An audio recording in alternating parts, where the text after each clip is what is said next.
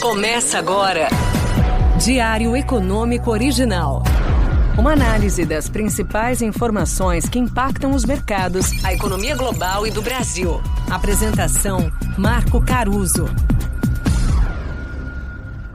Sexta-feira, dia 28 de outubro de 2022. Seja bem-vindo ao Diário Econômico Original de hoje. Como dizem por aí, de tédio ninguém morre. Por aqui, o grande destaque de quinta foi a Carta para o Brasil do Amanhã do PT, com diretrizes genéricas para o seu eventual governo. A parte econômica tem o DNA do partido, ao citar o papel dos bancos públicos, especialmente o BNDES, e empresas, abre aspas, indutoras do crescimento, como a Petrobras, para estimular os investimentos. Também cita a construção de uma nova legislação trabalhista crédito a juros baixos para micro, pequenas e médias empresas, salário mínimo forte, IR0 para quem tem até 5 mil de renda, etc. Na linha do que a gente já viu no governo Lula 2 e Dilma. A responsabilidade fiscal aparece na última página quando menciona a importância de seguir regras claras e realistas e com compromissos plurianuais. Esse ponto, né, compromissos plurianuais, é bem interessante, porque ele conversa com a ideia aventada, inclusive pelo ex-ministro Henrique Meirelles, de ter permissão temporária para gastar fora do teto em 2023, até você conseguir arrumar a casa e implementar supostamente uma nova âncora fiscal, caso obviamente eles sejam eleitos. A bolsa e o real já vinham valorizando ao longo do dia, se animaram minutos antes da divulgação da carta, na esperança de uma Carta ao Povo Brasileiro 2.0, aquela lá de 2002, mas aparentemente houve algum tipo de frustração, pelo menos do Ibov e da moeda. O Ibovespa, por exemplo, chegou a bater mais de 116 mil pontos no zum zum zum da carta, para fechar de volta na casa dos 114 mil pontos. E o dólar conta a mesma história, foi de 5,30 para 5,24 no boato do meio da tarde, para fechar de volta no 5,30. No fundo, não me pareceu que o destino da carta fosse exatamente o mercado financeiro de fato. Também não esperaria uma carta falando em austeridade fiscal. Austeridade é uma palavra que sozinha já não soa muito legal, né? E que só ganha, no fundo, voto de economista.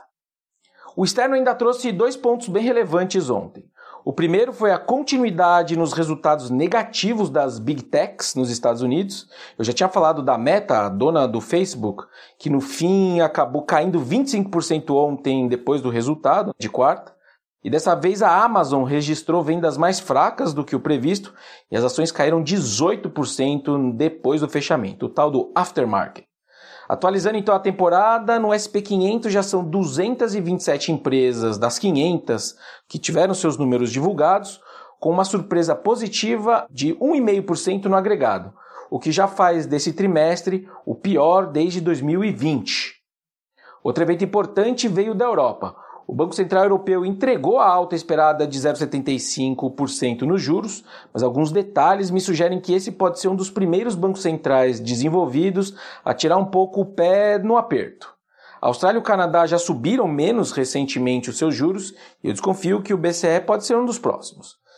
Sem te chatear com mínimos detalhes de economistas, meu caro ouvinte, o colegiado que decide por lá diz que já fez progressos substanciais nesse aperto dos juros e a própria presidente Lagarde citou algumas vezes na coletiva de imprensas sobre os riscos de recessão e a necessidade de pesar prós e contras nas próximas decisões. Não foi coincidência que os juros futuros aliviaram bem lá na Europa e o euro acabou perdendo mais de 1% contra o dólar, voltando aí para a paridade. Essa discussão importa aqui para a gente no Brasil porque sinaliza que o teto dos juros globais pode não estar muito longe de chegar. Tem que combinar com a inflação, é verdade, mas o grosso do serviço feito pelos bancos centrais parece que já foi entregue. Bom, para finalizar, o dia traz dois indicadores de inflação para a gente acompanhar. No Brasil, o IGPM de outubro vai seguir em deflação, é o terceiro mês seguido de deflação no IGPM, e no acumulado em 12 meses deve entrar aí na casa dos 6,5% a 7%. E nos Estados Unidos, o principal indicador acompanhado pelo Fed de inflação, né, o PCI, sai às 9,5 e pode trazer uma nova aceleração da inflação em termos anuais, inclusive dos núcleos de inflação. Juntando o que eu falei dos bancos centrais com essa inflação mais salgada, as condições correntes não ajudam muito os BCs a aliviarem o tom no curto prazo. Para começo de 2023, talvez, vamos ver.